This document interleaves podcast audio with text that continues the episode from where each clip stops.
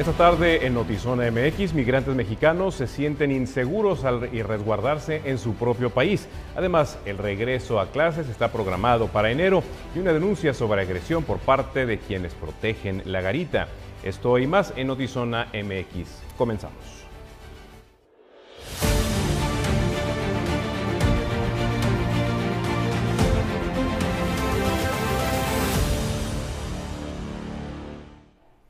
De nuevo, muy buenas tardes y bienvenidos a Notizona MX. Les saluda Pablo Barragán. Los migrantes mexicanos han llegado a esta frontera recorriendo miles de kilómetros desde el interior del país, huyendo de la delincuencia organizada. En algunos casos los despojan de sus tierras o los amenazan. Es precisamente por eso que aún estando en albergues, ellos no desean estar más en México.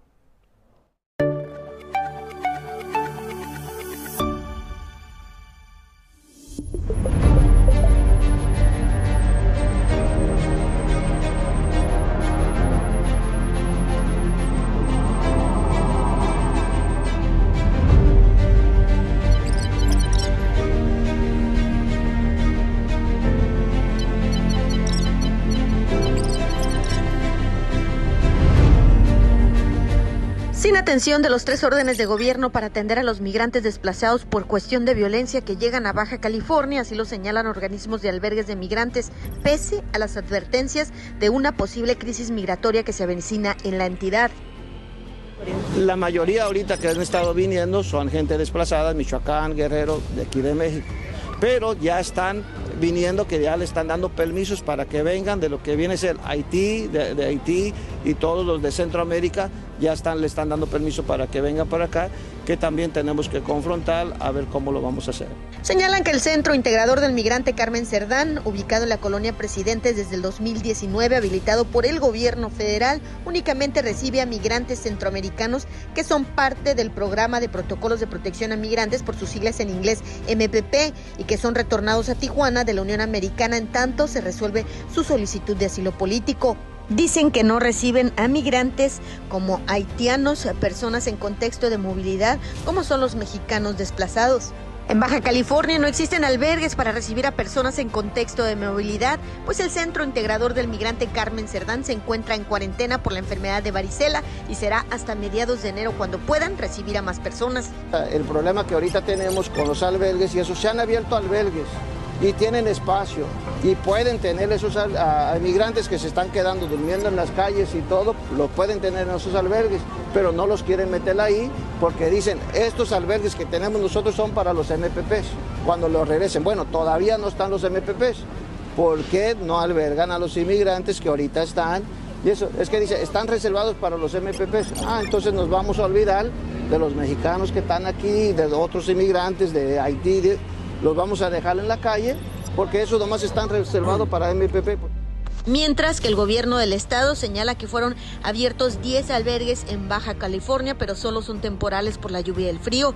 Indican que posiblemente se les dará un apoyo económico del gobierno federal a los estados fronterizos que reciben el mayor número de migrantes, pero no hay una cifra económica concreta dentro del presupuesto de egresos federal del 2022 para atender el tema migratorio en Baja California. Están atendiendo, se instalaron 10 albergues por el momento, por tratarse también de una situación invernal en donde se requiere de mayor atención. Tenemos el santuario migrante al cual se le van a invertir alrededor de 25 millones de pesos.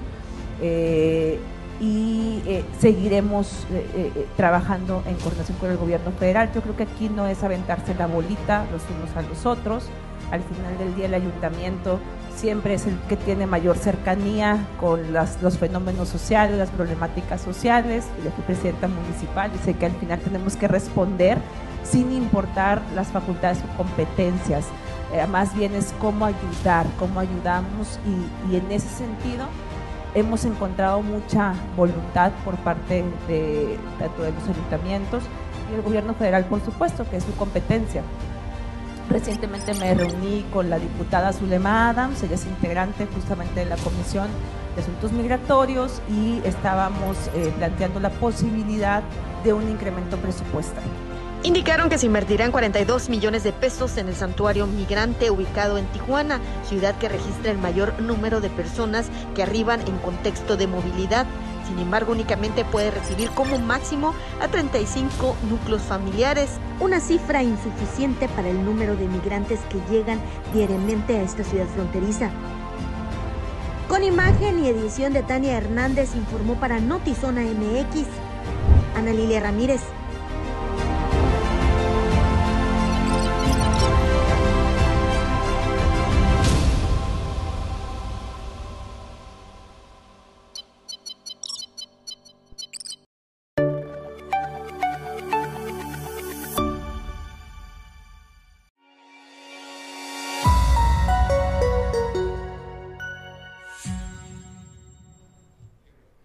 Mientras eh, continúa sin haber claridad, sin haber definición en torno a qué es lo que se va a hacer con la enorme cantidad de migrantes que llegan constantemente a Baja California, no solamente de México, sino de otras partes del mundo, lo cierto es que estamos cada vez más cerca de una crisis migratoria que en el momento en el que se presente, simple y sencillamente no sabemos quién va a dar la cara, por lo que reiteramos nuestro llamado a que se defina de una vez por todas una política pública enfocada específicamente al tema migratorio que se da aquí en esta frontera de Baja California.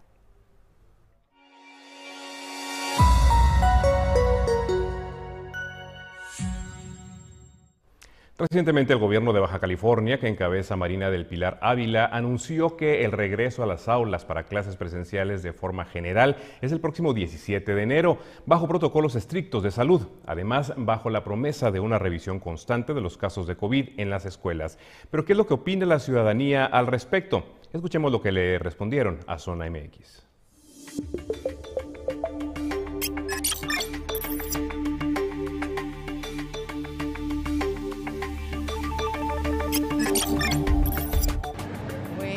La verdad yo creo que no estamos a tiempo de volver. Yo digo que hay que esperar. Hay que resguardarnos todavía. Realmente no están preparadas ninguna institución, ni los adolescentes, ni con vacunas, ni con los aditamentos. ¿Y por, qué crees? Porque prácticamente el gobierno no está apoyando realmente o no proporciona la ayuda que realmente se dio. Hay mucha deserción escolar por motivos de que tuvieron que acudir a trabajar los adolescentes y mucho rezago. Está en secundaria, así que bueno, los que ya están vacunados, pues ah, me parece que sí, ¿verdad? Pero los que no están vacunados creo que no. No, no, debemos esperar. Deben de ir con cubrebocas, si es posible con guantes y pues ahora sí que seguir las actividades pero más con más este más precaución lo digo que es lo más viable. Han estado listos para este tipo de cosas porque estamos estamos como que sabemos lo que tenemos que hacer pero no lo hacemos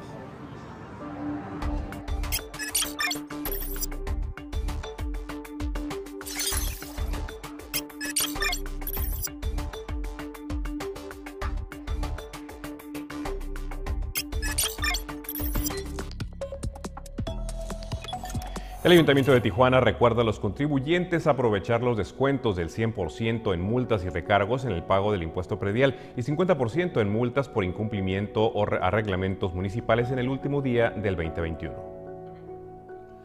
Tijuana cierra el año 2021 con 207 mujeres asesinadas. Solamente 11 de estos casos han sido tipificados como feminicidios según datos de la Fiscalía General del Estado. El presidente estadounidense Joe Biden ha pedido a la Corte Suprema de Estados Unidos que decida sobre la implementación del programa para migrantes Quédate en México. Y ante la polémica desatada después de que se diera a conocer a través de, de, redes sociales el caso de una pareja gay que presuntamente fue discriminada por estarse besando en un parque de diversiones, Six Flags anunció modificaciones en sus políticas para los visitantes. La noche de ayer, usuarios de la garita de San Isidro lograron captar el momento en el que elementos de la Guardia Nacional y el Ejército Mexicano al parecer agreden a un hombre que presuntamente presentaba una discapacidad auditiva. Las imágenes ya corren por la web, pero en Zona MX se las presentamos.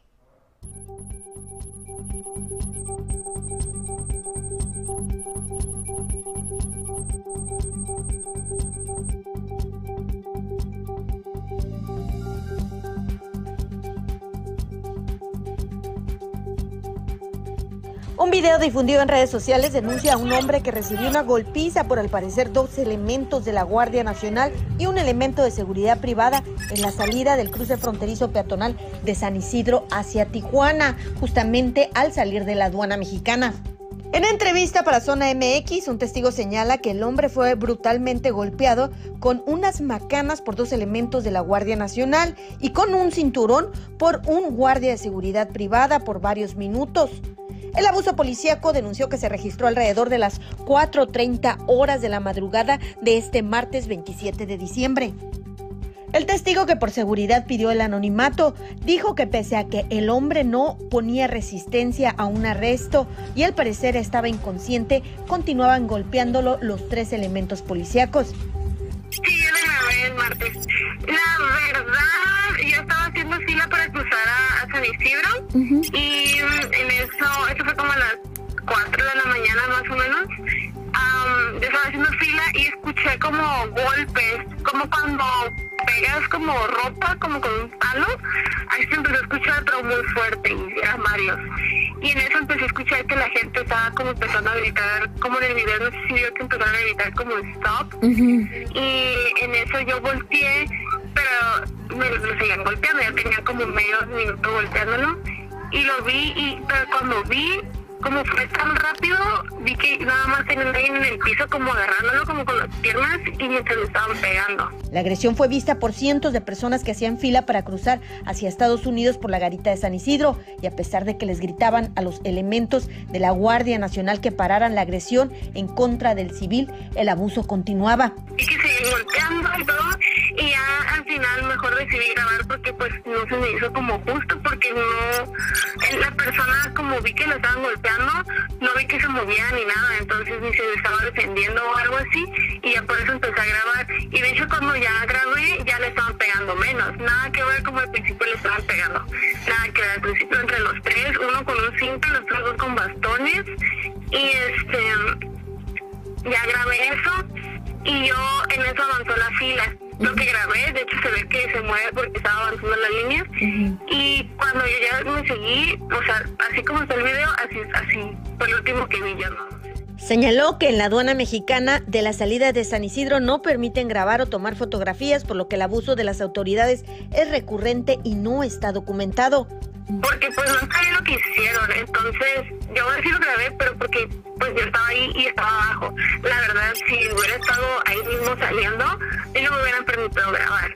Y si lo hubiera hecho, no sé qué hubieran hecho también. Porque pues si esa persona se lo hicieron y alguien ve y lo graba, y siendo mujer, pues más te pueden atacar. El momento, la Guardia Nacional no ha dado su postura sobre las acusaciones del presunto abuso de dos elementos en contra de un civil registrado el pasado 27 de diciembre en la aduana entre Tijuana y San Isidro. Con imagen y edición de Jorge Madera informó para Notizona MX. Ana Lilia Ramírez.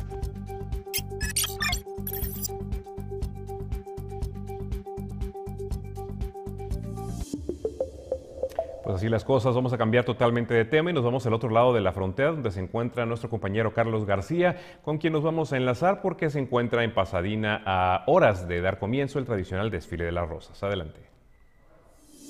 Amigos de Zona MX, ¿cómo están? Pues estamos en la ciudad de Pasadena, California, exactamente en la esquina de Colorado y Orange Road, porque aquí es donde inicia el desfile de las rosas que empezó en 1890, en ese 1890 y donde este año va a haber más de 90 millones de flores, 42 carrozas, 18 eh, equipos secuestres y miles y miles de voluntarios y alrededor de un millón de personas viendo el desfile por estas calles, tanto las personas que pagan como las personas que están alrededor de los 14, de los 14 kilómetros que es desde aquí hasta el Rose Bowl, el estadio del Rose Bowl donde van a estar Ohio State contra la Universidad de Utah entonces vamos a eh, esperar, vamos a ver si mañana y, aparte el, el primero de enero les hacemos un enlace en vivo durante el desfile que va a estar muy padre. Hoy nos tocó lluvia, estamos aquí un poquito mojados y con un poco de frío, pero estaremos trayendo la mejor información a ustedes amigos de Zona MX. Muchas gracias y que pasen muy feliz año nuevo. Hasta luego.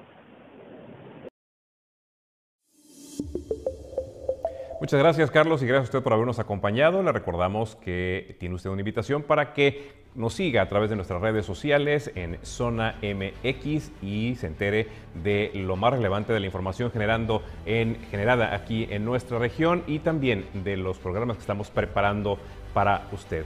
Muchas gracias. Hasta la próxima.